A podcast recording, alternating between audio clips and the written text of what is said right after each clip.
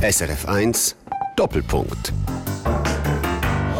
Er ist in einem Gefängnis auf die Welt gekommen. Eine psychisch labile Mutter hat er Keine Ahnung, wer sein Vater ist. Wir nennen ihn aus Gründen von Persönlichkeitsschutz Peter Meyer. 30 Jahre lang hat er seinen Vater gesucht. Eine emotionale Berg- und Talfahrt ist das von Hoffnung bis Verzweiflung, immer abwechslungsweise. Und dann endlich hat das Telefon geläutet. Ja, und plötzlich ist dann der Anruf gekommen, oder?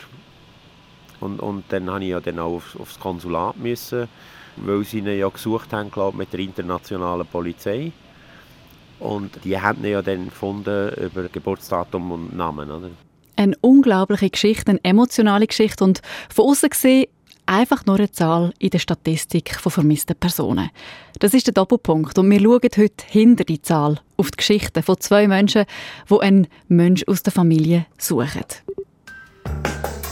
Am Mikrofon Monika Erni, vis-à-vis von mir der SRF-Redakteur Jürg Oeninger, der uns heute zwei sehr bewegende und bewegte Geschichten mitgebracht hat. Zwei Geschichten aus einem grossen anonymen Pool an vermissten Menschen. Du hast Zahlen, Jürg. Ich kenne zwei Zahlen von Ende August von dem Jahr. 1187 Personen sind in der Schweiz vermisst und 677 Personen im Ausland. Vermisst von Leuten, die in der Schweiz leben. Das sind Fälle von der FEDPOL, der Bundespolizei, wo die gemeldet haben. Das sind Leute, die über eine längere Zeit weg sind, vielleicht sogar schon ein paar Jahre. Und es sind Leute, die irgendwann mal wieder auftauchen oder die vielleicht auch nie mehr vorkommen. Zusammenzählt sind das weit über 1800 vermisste Menschen. Zwei von diesen Geschichten hören wir heute. Wir fangen an mit dem Peter Meyer, den du besucht hast.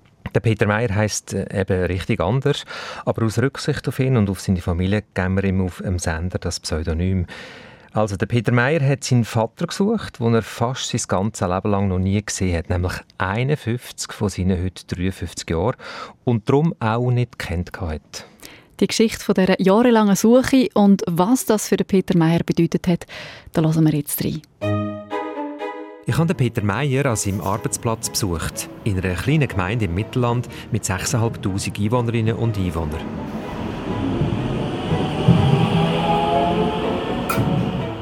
Auf dem Weg dorthin, in der Bahn, denke ich, das Einzige, was ich bis jetzt von seiner Geschichte weiss, ist, dass es ihn über all die Jahre emotional hin und her geschletzt hat dass man offenbar beim Suchen immer seine ganze Biografie mitnimmt und dass seine lange Suche am Schluss doch noch mit Erfolg belohnt worden ist.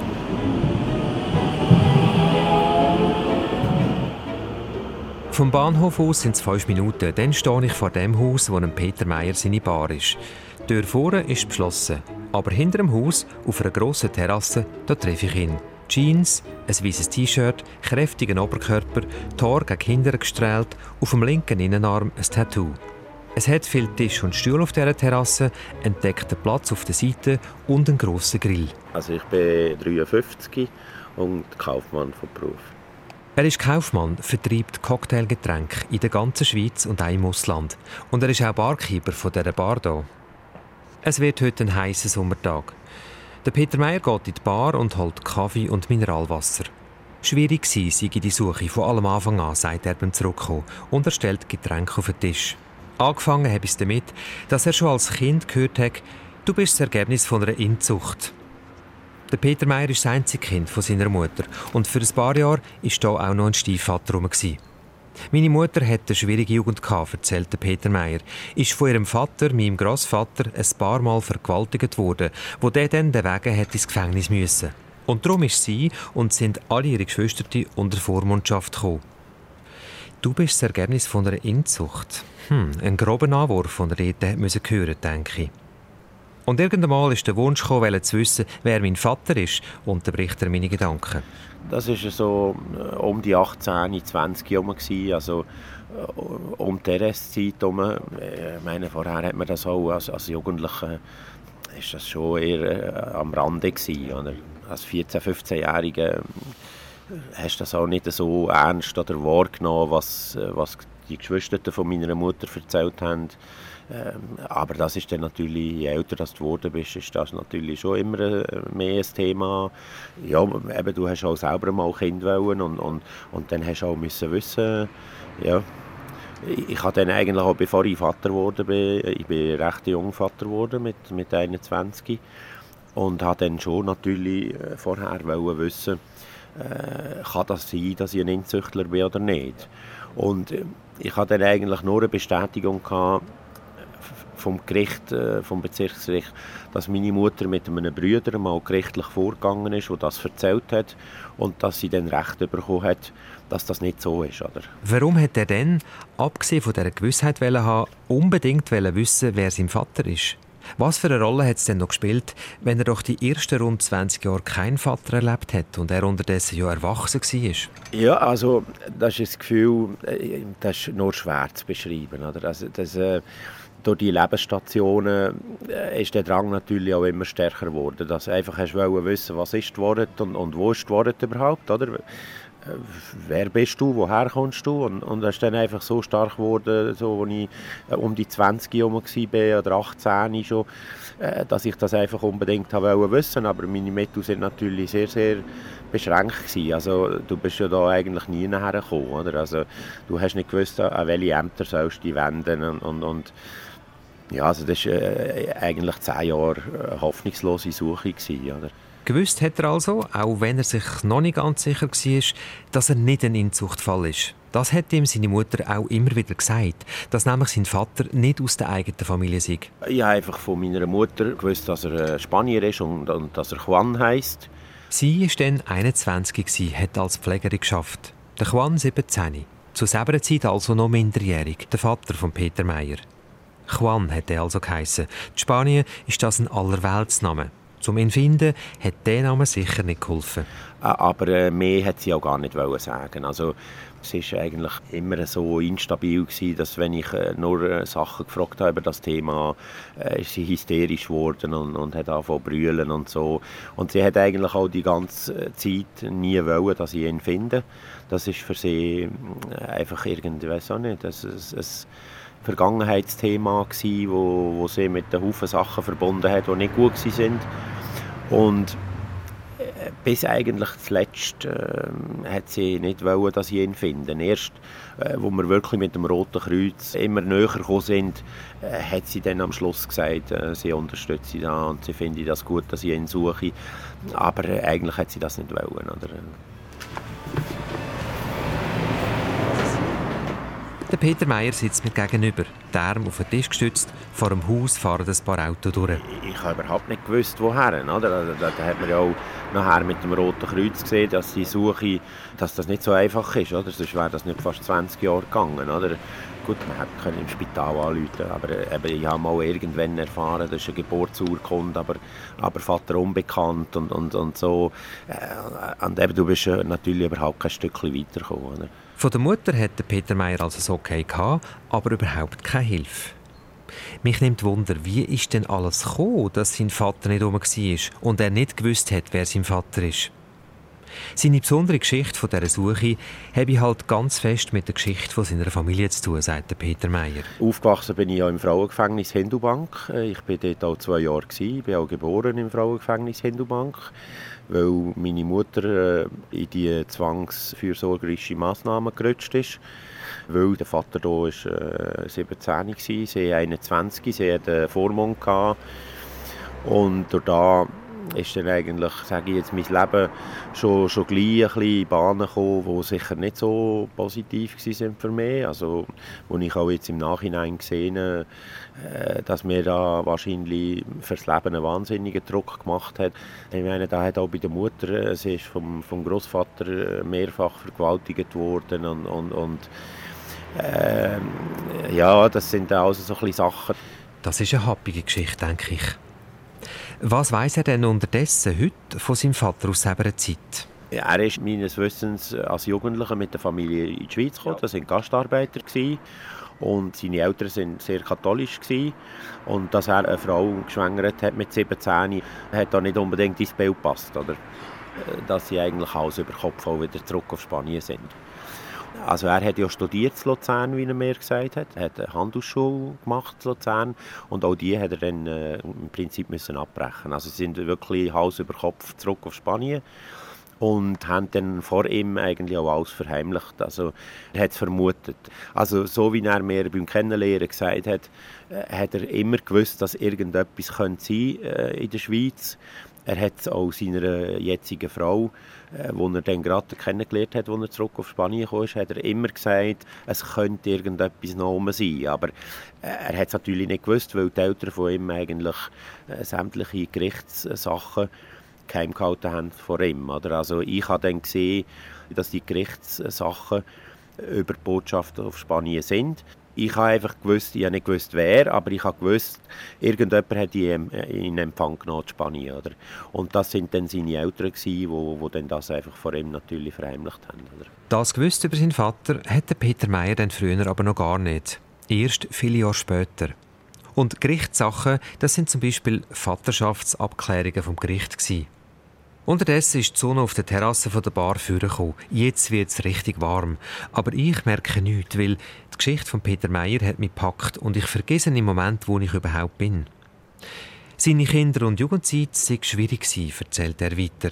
Ich war eigentlich vielfach bei der Großmutter Also mit zweijährig bis vierjährig bei der Großmutter und dann hat meine Mutter meinen Stiefvater geheiratet und mit dem sind wir dann zusammen bis ich 15 war. Das war ein schwerer Alkoholiker und, und sind auch sehr viele Misshandlungen passiert, äh, ihr gegenüber und mir gegenüber. Also meistens mir gegenüber. Dann bin ich wieder bei der Großmutter bis äh, von 15 bis, ja, bis, fast, bis fast 20. Ja. Die Großmutter quasi als Rettungsinsel in dem Höllenmeer von seiner Kindheit und Jugend. Gelehrt hat er dann Metzger und ist ständig unter familiärem Druck gewesen. Auch, weil der richtige Vater gefehlt hat. Das ist also nicht nur in diesen 20 Jahren, das ist eigentlich, seit ich zurückdenken ist das ein grosses Thema, weil das ist natürlich die Vorgeschichte sehr viel geschaut. Oder? Meine Mutter, also äh, ich konnte eigentlich nie zählen auf meine Mutter, weil, weil meine Mutter ist psychisch und physisch so schlecht weg gewesen. und ich bin dann auch ziemlich früh weg von daheim. Also ich musste dann müssen quasi in der Lehrstelle das Zimmer nehmen, weil der Lehrmeister einfach gesagt hat, es geht nicht anders, oder? du musst dich konzentrieren auf da und, und äh, ja, und äh, von 15 her, wo, wo sich meine Mutter dann hat scheiden und dann wieder einen Alkoholiker kenn kennengelernt hat, äh, von diesem Moment her bin ich eigentlich allein und, und hatte dann auch eine Weile lang keinen Kontakt mehr zu der Mutter, äh, bis dann das passiert ist, Zur, oder, wo, wo er sehr schwer verletzt hat und sich selber verschossen hat. Oder. Sie war dann äh, ein paar Monate im Koma, gewesen, weil er hat sie etwa acht oder neun Mal angeschossen, oder? Äh, den Rücken und vorne in der Brust. Das ist dann, da bin ich 21 gewesen, das ist dann nach ein paar Jahren Unterbruch, nach zwei, drei Jahren Kontaktabbruch, der Grund gewesen, wieso dass wir dann wieder ein bisschen Kontakt hatten. Oder? Nach der Lehre hätte er darum so schnell wie möglich weg von allem. Mit 21 hat er geheiratet. Gleich sind schon zwei Kinder gekommen. Er hat eine eigene Gerüstbaufirma gegründet. Er ist Chef wurde von rund 50 Angestellten. Mit 28 die Entscheidung von der Frau. Die Firma ist zu Grund gegangen und er ist auf Schulden gesessen. Alles ist irgendwie viel zu schnell gegangen, sagt er heute.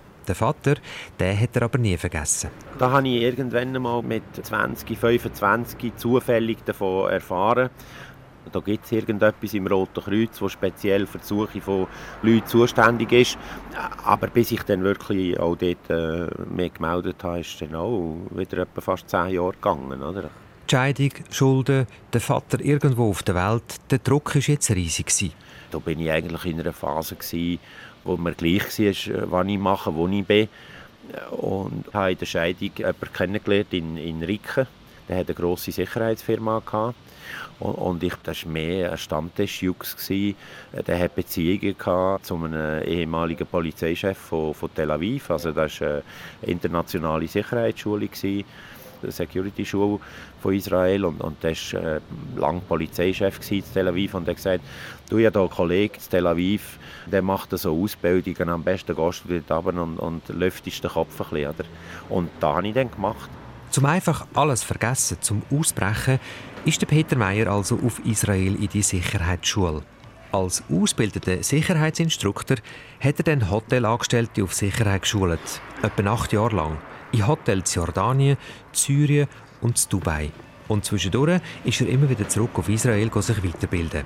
Einfach weit weg von Hause. Parallel dazu hat er irgendwann dann mit dem Vertrieb von eigenen Cocktail angefangen. Und nach diesen Jahren als Instruktor ist er dann zurück in die Schweiz. Ab etwa 2004 ist er jetzt wieder auf die Suche nach dem Vater gegangen. Und ab jetzt geholfen hat ihm der SRK-Suchdienst. Wenn ich nicht zufällig von dem Suchdienst vom Roten Kreuz erfahren hätte, dann wäre das so gewesen, dass ich wahrscheinlich gar nicht weiter gesucht hätte. Oder? Ich habe zum Beispiel probiert, äh, über das Frauengefängnis Hindubank Sachen herauszufinden, aber die haben gar nichts herausgegeben. Äh, eben, also da bist du als Laie bist du nie. Vier Jahre später, 2008, ist Nicole Windlin als neue Leiterin zum Suchdienst gestoßen und in dieser Suche ins Spiel gekommen. Ich habe sie ein paar Tage später nach meinem Gespräch mit dem Peter Meyer zu Wabern bei Bern in einem Park getroffen. Sie erinnert sich. Ähm, wir haben sich mal angefangen beim Heimatort in Bezug auf eine Geburtsurkunde. Nachher sind wir an den letzten Wohnort der Mutter schauen. Das war in der Region Luzern, wo, wo eben die Vormundschaftsakte können sein zum Zeitpunkt seiner Geburt. Wir haben auch in äh, Bern geschaut, wo er auf die Welt gekommen ist, weil dort sind auch Geburtsurkunden registriert. Das alles aber noch ohne Erfolg.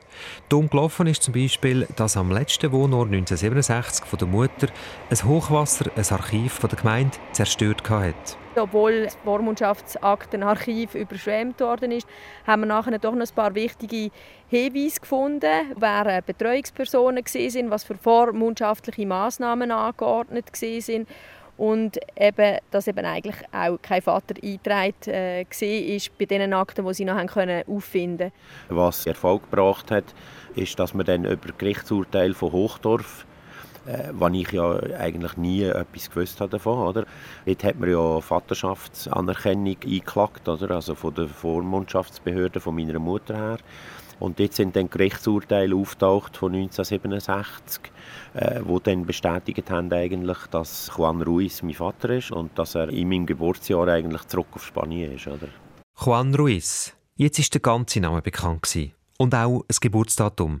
Endlich etwas Handfestes.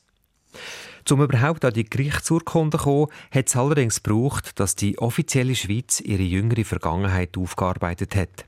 Es ist um die sogenannte administrative Versorgung gegangen, wo noch bis 1981 Praxis war. Eine öffentlich-rechtliche Zwangsmaßnahme, wo man jemanden ohne Gerichtsurteil können neu versorgen wenn so jemand der Behörde, warum auch immer, negativ aufgefallen ist. Zum Beispiel in ein Gefängnis, wie das eben Peter Meyer seiner Mutter ja passiert ist. Sie ist vor ein paar Jahren dafür entschädigt worden. Und der Bundesrat hat sich offiziell bei den Opfern entschuldigt. Für die Suche nach Peter Meyer, seinem Vater, ist das entscheidend gewesen, sagt Nicole Windlin vom SRK-Suchdienst. Nachher ist eigentlich die Zeit dann gekommen, wo mehr und mehr eine Sensibilisierung war für die Opfer der fürsorgerischen Zwangsmaßnahmen und wo nachher die Staatsarchive auch eine tragende Rolle übernommen haben in der im Finden von Dokumenten. Und im Fall von Peter Meyer ist es das Staatsarchiv Luzern Gefunden hat man also den Namen vom Vater und einen letzten Wohnort glaube auch und dann nachher an diesem Wohnort haben wir dann auch noch mehr Informationen dann wiederum bekommen bezüglich äh, der Elternnamen, Geburtsdaten etc., was uns dann nachher auch in Spanien sehr fest bei der Suche geholfen hat, weil der Name von der gesuchten Person auch ein sehr häufiger Name war, wo allein wären wir wahrscheinlich mit dem nicht so weitergekommen. Ja, und plötzlich ist dann der Anruf gekommen, oder? Und, und dann musste ich ja dann auch aufs, aufs Konsulat müssen weil sie ihn ja gesucht haben, glaube mit der internationalen Polizei. Und die haben ihn ja dann gefunden über Geburtsdatum und Namen. Oder? Da haben sie mir auch immer gesagt, also Juan Ruiz gibt es wie, wie Sand am Meer und, und, und äh, das ist sicher auch ein Grund gewesen, wieso dass das so viele Jahre braucht hat, nicht zu finden, oder? trotz dem Geburtsdatum auch. Oder? Was für eine Geschichte, was für ein Leben, wo der Peter Meyer hier durch ist. Und das alles mit so einer Ruhe in der Stimme erzählt. Jürg, wie hast du ihn erlebt? Du hast ihn gesehen, du bist ihm vis-à-vis gesessen. Ist die Stimme auch das, was dir visuell äh, den Eindruck gegeben hat? Absolut, er war wirklich entspannt. Gewesen. Mein Eindruck, seine lange Suche hat ihm geholfen, seine Vergangenheit zu verarbeiten. Er hat seinen Frieden damit gefunden und es bleiben keine schlechten Gefühle zurück. Geschichte von Peter Meyer ist an dieser Stelle noch nicht zu Ende. Ein Telefon heisst erst der Vater und man denkt, dass es der Vater ist, ist gefunden worden. Aber da ist weder ein Vaterschaftstest gemacht, noch hat der Mensch dann gesagt, dass er auch wieder Kontakt aufnehmen will. Wie die Suche nach dem Vater beim Peter Meyer dann zu Ende gegangen ist, erzählt er uns nachher. Wir sitzen zuerst zu ihm am Tisch her. Zuerst tauchen wir aber noch einmal kurz zurück ein in den anonymen Zahlenpool der Vermisstmeldungen. Auch zusammenzählt 1800 oder über 1800 vermisste Personen in der Schweiz. Kannst du uns die Zahl, Jürgen, noch ein bisschen einordnen? Sind das viele? Wenn alle oder die meisten von all denen nicht mehr vorkommen, dann wäre es eine wahnsinnig hohe Zahl. Aber heute weiss man ja noch nicht, wie viel das von genau denen wieder auftaucht. Und wir müssen ein paar Jahre später nochmal schauen, wer alles hinter dieser Zahl von jetzt nicht mehr auftaucht ist. Und ich nehme an, dass nicht alle Vermissten auch gemeldet sind, also dass die 1800 auch nicht eine abschließende Zahl ist und ähm, darum dann auch nicht offiziell nach ihnen gesucht wird. Mhm, wer verschwindet und nur für ein paar Stunden oder ein paar Tage später wieder vorkommt, kommt in dieser Statistik nicht vor, das stimmt, weil er oder sie eben gleich wieder vorkommt. Das sind zum Beispiel immer wieder mal Kinder, oder alte Menschen. Es sind auch Leute, die aus einer Klinik oder aus einem Gefängnis abhauen oder verletzte Wanderer oder Bergsteiger, die man rasch wieder findet. Und sowieso, wenn man jemanden sucht, dann ist es nicht Pflicht, dass man das der Polizei meldet. Und auch zum Beispiel Migranten, die bei uns leben, von denen gibt es viele, die ihre vermissten Angehörigen nicht offiziell gemeldet haben. Also wer nicht als vermisst gemeldet ist, kommt auch nicht auf so eine Liste. Aber sie zeigt trotzdem, dass Vermisste immer ein aktuelles Thema sind.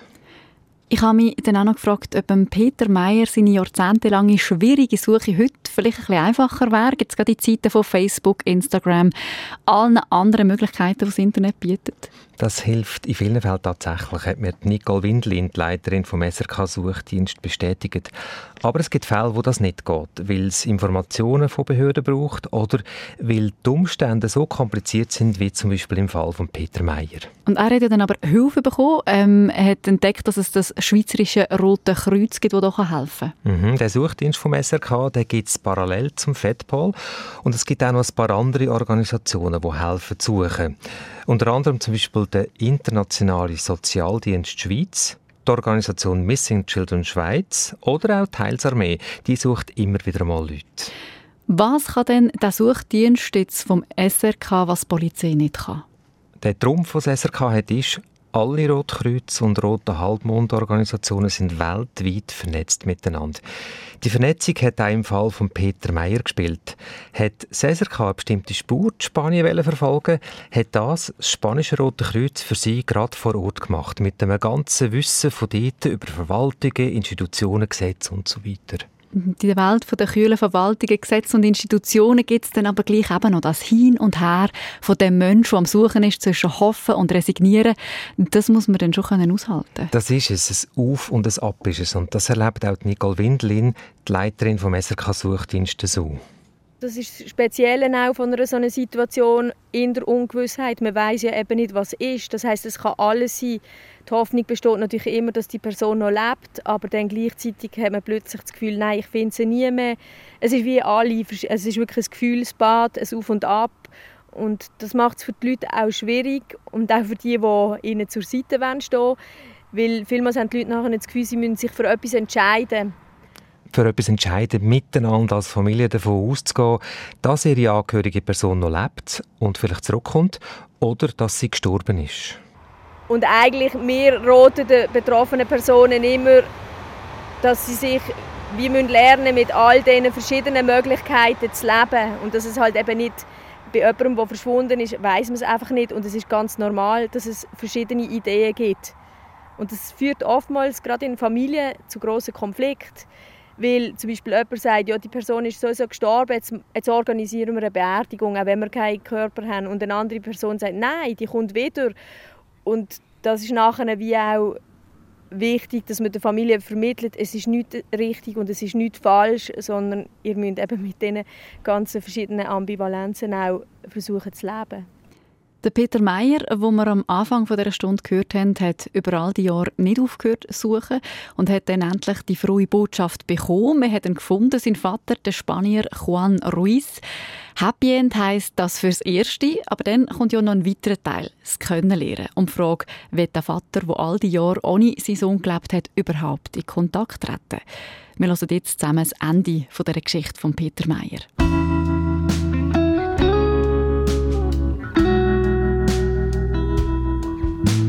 Es war einer der schönsten Momente in seinem Leben, gewesen, sagt Peter Meyer im Rückblick, wo er erfahren hat, dass man seinen Vater gefunden hat. Wir sitzen jetzt schon über eine Stunde auf der Terrasse von seiner Bar an der heißen Sonne. Ich weiß, dass da emotional ein wahnsinniger Moment war für mich. Also, das sind äh, jahrelang Hoffen und, und nicht und schon und, und nach so langer Suche ist da, ich würde sagen, ist einer meiner schönsten Momente im Leben. Jede, auch noch so kleine Hoffnung, habe ihn jubeln Ein Rückschlag habe ihn gerade zu Boden gerührt. Und dann die Information, man hat in Spanien gefunden. Du hast dich dann auch gefragt, was passiert jetzt, weil von, von dem Moment, wo man ihn gefunden hat, bis man sich dann wirklich, sind wieder ein paar Jahre vergangen, zwei, drei Jahre. Nämlich darum, weil das spanische Konsulat ihm mitteilt hat, der Vater habe den Kontakt verweigert. Das hat beim Peter Meyer wie eine Bombe eingeschlagen. Er hat vom SRK Suchdienst gewusst, dass das bei so Suchen manchmal passiert, dass der Gesuchte keinen Kontakt haben will. Und dann ist in so Fällen alles Suchen vergeben gewesen. Offenbar aber dank dem guten Zureden vom Vater seiner jetzigen Frau ist es dann aber doch weitergegangen. Das spanische Rote Kreuz und das Schweizerische haben Telefonnummern und Adressen von Vater und Sohn austauscht. Und der Peter Meyer hat seinem Vater einen langen Brief geschrieben. Dass er wirklich sicher kann sein kann, dass mir überhaupt nicht irgendwie um finanzielle Sachen geht oder so. Den Brief hat er dann bekommen und hat auch ein dazu beigetragen, dass ich dann eigentlich überraschenderweise am letzten Januar, äh, letztes Jahr, äh, ein Telefon bekommen von ihm. Oder? Und auch dieser Tag bleibt in seinem Gedächtnis eingebrannt? Ich weiss, ich habe, ich habe Fußball geschaut in der Stube. Es war an einem Sonntag, Sonntagnachmittag. Und plötzlich läutet mir jemand an äh, mit einer spanischen Nummer. Und ich, ich habe dann auch nicht gerade geschaltet, äh, wo er gesagt hat, äh, ich bin der Juan Ruiz. Und erst, als er dann gesagt hat, äh, ich bin dein Vater, ist, äh, dann, ja, habe ich im Moment gar nichts mehr können sagen oder? Der Schreck, dass der Vater zuerst keinen Kontakt wollte, war vergessen. Gewesen. Sein Vater sei am Anfang einfach überfordert gewesen, sagt Peter Meyer heute. Äh, seine Überforderung war mehr familiärer Natur. Gewesen. Wie sage ich da meinen zwei Kindern zum Beispiel? Oder? Seine Frau hat das immer eigentlich von Anfang her gewusst. Das könnte etwas sein, oder? Aber es ist natürlich auch, ich, denke auch, äh, es ist nicht äh, normal, dass, dass eine Frau, die äh, so manches Jahr an deiner Seite steht, äh, so relativ cool reagiert. Oder? Also, äh, seine Frau hat mir jetzt in, in dem äh, anderthalb Jahr mehr gegeben, als meine Mutter mehr in 50 Jahren. Und das sagt, glaube ich, alles. Oder? Das erste Treffen von Vater und Sohn war im März 2019. Sein Vater wohnt in Granollers, einer kleinen Provinzhauptstadt in der Nähe von Barcelona. Er ist heute 69 und hat früher ein Kleidergeschäft gehabt. So wirklich entspannt war das Treffen nicht, gewesen, erinnert sich der Peter Meyer, weil noch ein Vaterschaftstest gefehlt habe. Wir haben am Flughafen zu Barcelona haben wir uns das erste Mal gesehen und, und ja, es war sehr komisch. Gewesen. Also, für mich natürlich wie all die ganze Sache sehr emotional. Aber gleich natürlich hat man gewusst, ja, aber es kann ja auch anders sein. Es kann ja sein, dass es nicht so ist. Und, und, und wie, wie weit öffnest du dich, was sagst was, was, was erzählst von deinem Leben? Weil unter Umständen erzählst du dein Leben in einem Freund. Also für ihn war das eigentlich gleich. Gewesen. Er hat gesagt, du hast mich so lange gesucht, auch wenn ich nicht 100% dein Vater wäre, das ist etwas, das uns verbindet, solange ich lebe. Oder? Und ich wollte natürlich schon wissen, ist es jetzt so? Oder? Also, wenn du schon diesen Weg gegangen bist, dann willst du dann auch wirklich das Resultat haben. Als dann der Test Mitte April klar war, habe ich meinen ersten Geburtstag gefeiert mit dem am 1. Mai. Und das ist unbeschrieben, ich kann das aber nicht beschreiben. Jetzt hat er also seinen Vater wirklich gefunden und dazu hat er neu zwei Halbbrüder. In diesen anderthalb Jahren haben sich Vater und Sohn bereits sechsmal getroffen. Ich denke, das sind wir auch erst am Anfang. Oder? Also, das ist nicht abgeschlossen, auch, auch von ihm her. Oder? Also, wir haben jetzt hier im schönen Wetter zweimal grilliert. Einmal war er mit der Frau da. Gewesen. Und äh, am letzten Samstag ist er allein gekommen. Und das ist jetzt der Prozess, wo wir uns kennenlernen und näher kommen. Wo er, er sagt auch, er muss sich an die Situation gewöhnen. Er, er denkt auch, er müsste sich da noch mehr öffnen. Und, aber eben, er sagt auch, er sei nach wie vor mit dieser Situation, äh, ja, du wirst nicht natürlich halt einfach mit 69 erst noch einen Sohn, oder? Vater und Sohn sein, das geht nicht so einfach wie einen Hebel umtun. Und der Vater möchte nicht Peter Meyer seine Mutter sehen, seine Geliebte von 1967. Aber auch sie wollte ihn nicht sehen. Und der Peter Meyer ist ganz froh darüber. Er hätte nämlich Angst, dass damit alles Vergangene wieder vorkäme und sein noch junge Verhältnis zum Vater kaputt ging. Sie weiß, dass ich ihn gefunden habe, sie weiß, dass ich Zeit verbringe mit ihm, sie weiß, dass ich zu ihm. Aber ähm, äh, sie hat sich auch nie geäußert, dass sie froh wäre, äh, dass er mal vorbeikommt. Das ging schief. Oder? Was für beide, Sohn und Vater, über all die Jahrzehnte gleich war, ist die Unsicherheit. Habe ich einen Sohn? Beziehungsweise, wer ist mein Vater? Der Vater hat nicht gesucht, dafür umso mehr sein Sohn. Der Peter Meyer hat als Kind und Jugendlicher seinen richtigen Vater vermisst. Ein Zufluchtsort, ein Fels in der Brandung. K hat er zwei Stiefväter, die getrunken haben. Und eine Mutter, die wenig für ihn da war, weil sie psychisch instabil war. Unterdessen und schon lange hat Peter Meyer seinen Weg gemacht. Was aber bringt ihm denn die Beziehung zu seinem Vater heute, nachdem er ihn über 30 Jahre lang gesucht und schlussendlich gefunden hat? Jetzt bin ich natürlich nicht mehr in dieser jugendlichen Phase, wo ich einen Vater unbedingt gebraucht hat, aber gleich. Das gibt einen Teil des Lebens, den man sonst nicht hat. Ich meine, da habe ich gemerkt, als er da war, wir nur das zweite Tag grilliert haben auf der Terrasse. Ja, das... Äh da brauchst Das ist ein Teil, der einfach nicht war. Das ganze Leben praktisch. Oder? Miteinander reden wie Vater und Sohn. Gut, jetzt tust du nicht mehr reden über deine Probleme, aber ich meine, wir reden äh, offen über alles und, und, auch seine Frau redet mit mir und, und ja. Die Suche hat sich gelohnt, sagt Peter Meyer zum Schluss. Ich lege nach einem langen Interview das Mikrofon weg und ich denke, was für eine eindrückliche Geschichte wo sich hinter einer Zahl versteckt. Eine Zahl in der Statistik von denen, wo ihre Angehörigen vermissen. Was für eine eindrückliche, bewegende Geschichte. Also so viel schwierig in einem einzigen Menschenleben und dann nimmt die lange Suche nach dem Vater endlich ein Ende, ein gutes Ende, ein angenehmes und schönes, wie es tönt. Die Geschichte von Peter Meyer wird in mir, vielleicht auch bei Ihnen daheim, die jetzt hier zulassen, ein bisschen Zeit brauchen, um sich ganz zu setzen. Jetzt, Jürg, wie ist es dir damit gegangen? Du hast ja einen ganzen Morgen mit dem Peter Meyer verbracht und seine Geschichte noch ein bisschen längerer Version gehört. Im Moment vom Interview mit ihm habe ich vor allem gespannt zugelassen. Und erst nachher, als ich wieder im Büro war, am Nachmittag, ist mir dann so richtig eingefahren. All die Emotionen, die mit der Suche und dem Leben verbunden sind.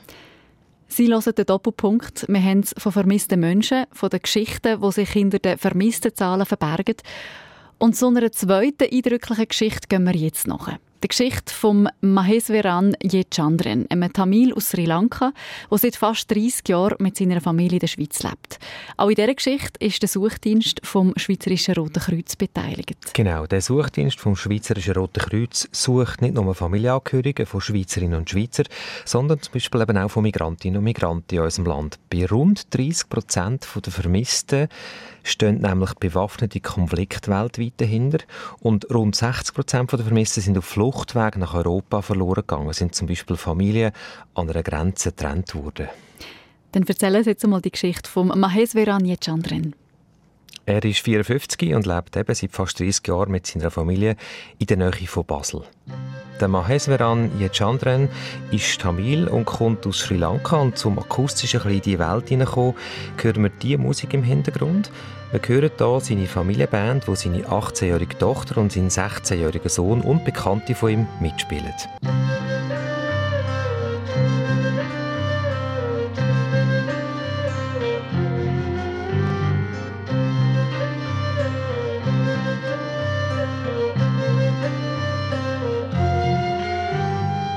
Wegen dem Bürgerkrieg in Sri Lanka ist er und sind seine einen Brüder und seine Schwester geflüchtet.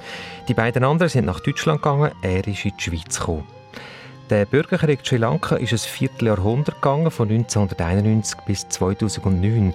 Die Hintergründe sind komplex, aber einfach gesagt gibt es in Sri Lanka eine singalesische Mehrheit und eine tamilische Minderheit. Die Tamilen haben aus einem Teil vom Inselstaat einen Tamilenstaat machen. Das hat zu einem Bürgerkrieg geführt. Zwischen den Regierungstruppen und einem militärischen Teil der Tamil Tigers, der LTTE. Schlussendlich haben die tamilischen Separatisten verloren und auf beiden Seiten hat es Massaker gegeben. Viele Leute sind in diesen Jahren verschwunden und zum Teil bis heute noch nicht vorgekommen. Ein weiterer jüngerer Bruder von Maheswaran Chandran ist 1991 in Sri Lanka geblieben und der sei eben vermisst seit elf Jahren, erzählt er. 2009 ist der letzte Misttag. 14.05.2009. Bei unserem Gespräch dabei war auch ein Bekannter von ihm, der 27-jährige Tamil Nyuetanan Tokokumach, der in der Schweiz aufgewachsen ist und ihm ein bisschen beim Übersetzen geholfen hat. Der jüngere Bruder hat aber eine Frau und ein Kind und sie haben sich das letzte Mal am 14. Mai 2009 gesehen. Wife und Bulelum, Painaland, jede Tag. Das ist Sunday, Rendiverum, am Genau, und weil es dann eben Krieg war, sind sie an dem Tag eben hat so auseinandergerissen. Und das war auch der letzte Tag, wo man etwas von ihm gehört hat. Und seitdem hat man den Brüder tatsächlich gar nicht mehr gesehen. Nein, der Bürgerkrieg ist zwar vier Tage später zu Ende, aber er bleibt bis heute verschollen. Was hat der Maheswaran Chandran denn schon alles unternommen, um den zu finden? Er informiert sich zum Beispiel über das Internet, über das Radio und über das Fernsehen. Das bringt ihm aber nicht viel, sagt er, und hilft Sri Lanka selber, habe er keine. Uh, das ist ein bisschen kompliziert in Sri Lanka. Ist. Uh, ja, aber wenn wir suchen irgendwo Polizei oder Militär, sagen einfach sagen, weiß nicht. Nur das Antwort und alle Leute sagen gleiche Antwort. Ich habe keine Hilfe niemand helfen. Auch die heutige Regierung ist offenbar nicht daran interessiert, die jüngste Geschichte vorzuholen und aufzuarbeiten. Und Zingalesen und Tamilen sind heute noch nicht gut zu sprechen aufeinander. Also das heisst, dass der Maheswaran Chandran bei dieser Suche als Tamil einfach schlicht am kürzeren Hebel ist, am kürzeren Hebel. So ist es. Und bei der tamilischen Gemeinschaft Sri Lanka geht auch immer ein bisschen die Angst um. Das ist wirklich schwer, ganz schwer in Sri Lanka weil wir sind Tamilische und wir haben, wenn Militär gehen oder Polizei gehen, total Angst. Wenn jemand etwas fragt, dass es nie, nie mehr zurückkommen nach Hause.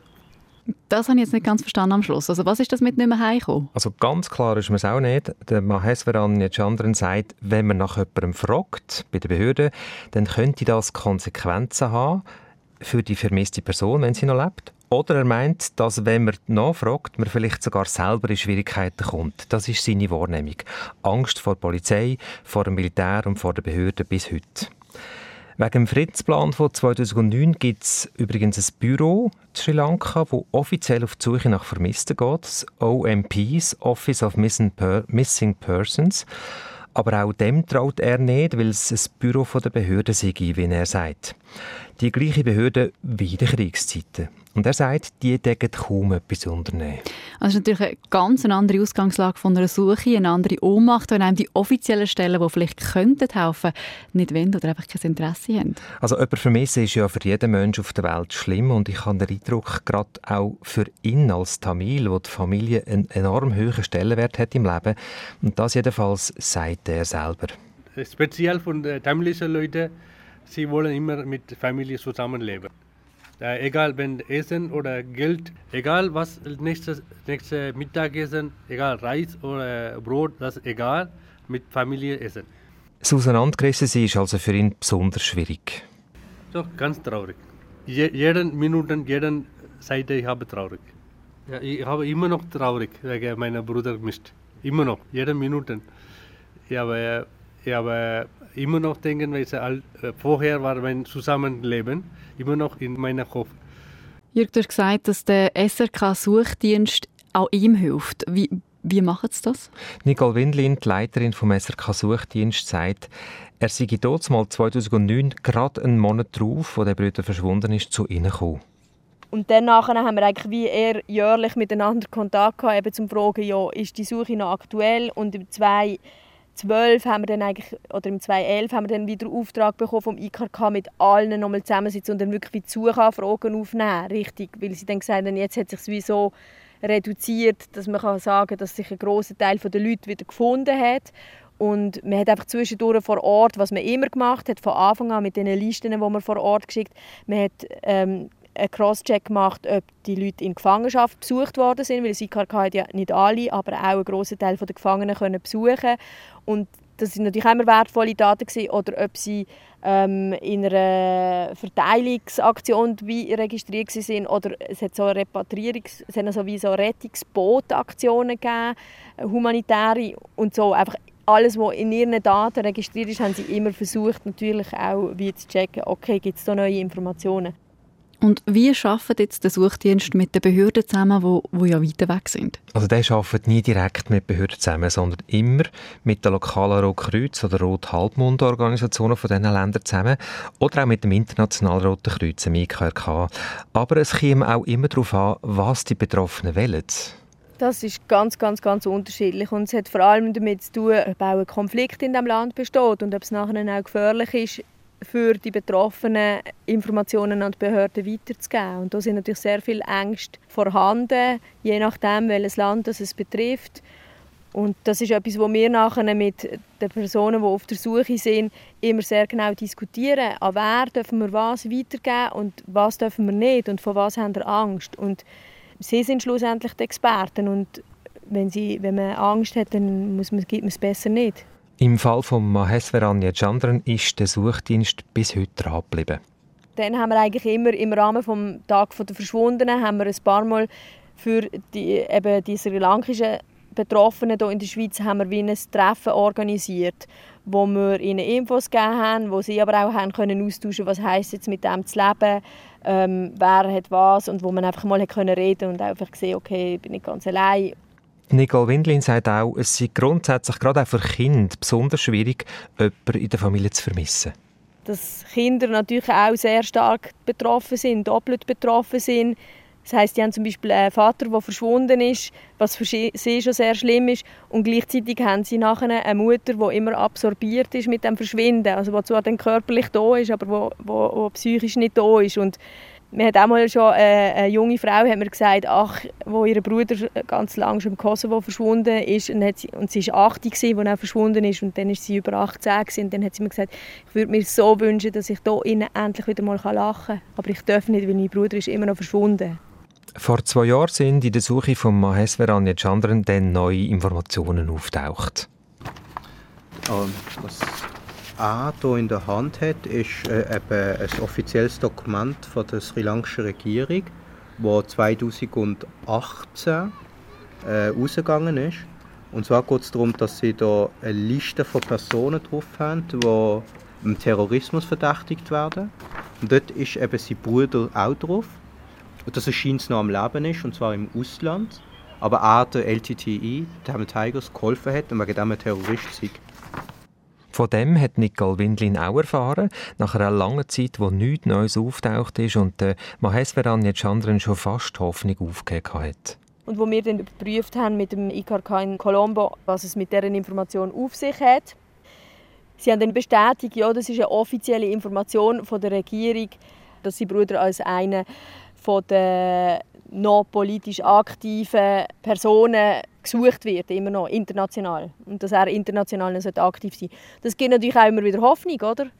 So, dass man das Gefühl hat, ja, okay, in dem Fall ist er nicht tot oder ist er nicht in einem Gefängnis, weil sie suchen ihn ja immer noch, aber eben wie die Informationen können einzuordnen ich denke, den ganzen Weg entlang hat es immer wieder so Momente gegeben, eben, wo die Familie wieder gefragt worden ist oder wo wieder die Polizei heimgekommen ist und zum fragen, wo er ist oder wo sie sich haben müssen melden Das haben wir jetzt nicht genau dokumentiert, wenn das was wie passiert ist. Das gehört halt einfach auch zum, leider oft, oder hat immer wieder mal zum Alltag gehört von Familien, die wir begleitet haben.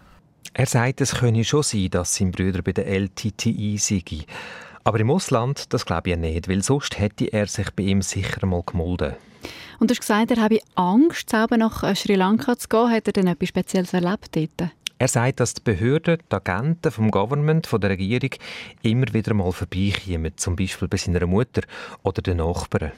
Das ist eine Möglichkeit, ja, äh, weil ich habe äh, letzte Jahre gehört, dass äh, unsere äh, Government Agent wieder einmal suchen, äh, wo ist diese Familie, wo sind diese vier Kinder. Das ist so suchen, alles, äh, alles äh, Dokumente suchen. Ist er denn je einmal wieder in Sri Lanka gewesen, jetzt seit er 1991 äh, in die Schweiz gekommen ist? Nur ein einziges Mal, nämlich an der Beerdigung von seinem Vater, das war letztes Jahr. Und er hat ihm nachher gesagt, dass er und sein Brüder, die dort waren, überwacht worden sind. Von acht Leuten vom Geheimdienst, die schauen wollten, ob der verschollene Brüder auch käme. Ich habe letztes Jahr meinen äh, Papa gestorben ich und meine Bruder gegangen und diese Leute gesagt, acht Leute warten, meine Bruder aufkommen, wenn äh, Betätigung. Tönt nach einer Zermürbungstaktik. Und das ist es vermutlich auch, keine Informationen geben und unter Druck setzen. Sri Lanka Government wollen, diese muss, äh, wenn diese Leute müde und nachher ist alles weg und nachher äh, viele Leute haben Eltern gestorben und äh, Familie müde, dass sie weggehen, dass sie alleine kommen, dass sie unsere Religion groß wird und unsere äh, Sprache groß wird. Auch wenn der Bürgerkrieg schon seit elf Jahren vorbei ist, der Konflikt gibt es eben unterschwellig immer noch zwischen den Singalesen als Mehrheit im Land mit ihrem Buddhismus und der tamilischen Minderheit mit ihrem Hinduismus. Es klingt nach einer Suche nach einem Vermissten mit ganz grossen Hürden. In seiner Familie fehlt also der Brüder bis heute. Was macht das mit dieser Familie? Nicole Windlin sagt, es ist wie eine Pattsituation. Man weiß nicht, was Sache ist. Ist jemand noch am Leben oder gestorben? Und die Familie bleibt in dem Schwebezustand. Sie müssen weiter mit beidem rechnen und haben gleichzeitig Hoffnung und Resignation. Denke, die Dynamik geht sicher in irgendeiner Form weiter, aber vielmals eben geht auch wieder ein bisschen in das Eingefrorensein zurück, dass man nachher wie die Rollen auch wie nicht besetzen darf, weil ähm, man fühlt sich ja dann auch schuldig, man will ja die Rolle nicht jemandem wegnehmen und und gleichwohl im Alltag müssen nachher Rollen übernehmen und angepasst werden und das gibt natürlich auch Konflikte innerhalb der Familie. Und wie geht die Geschichte von Maheswaranya Chandran jetzt weiter? Das ist im Moment niemandem klar. Die Behörden in Sri Lanka helfen offenbar nichts in dieser Geschichte. Vielleicht weil sie tatsächlich auch nichts wissen.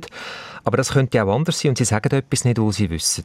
Offiziell haben sie das letzte Jahr alle vermissten Personen aus dieser Zeit für tot erklärt. Das Problem ist auch die große Distanz zu Sri Lanka und dass der Maheswaran Chandran Angst hat, selber dort zu recherchieren, wie auch seine Verwandten und Bekannten dort.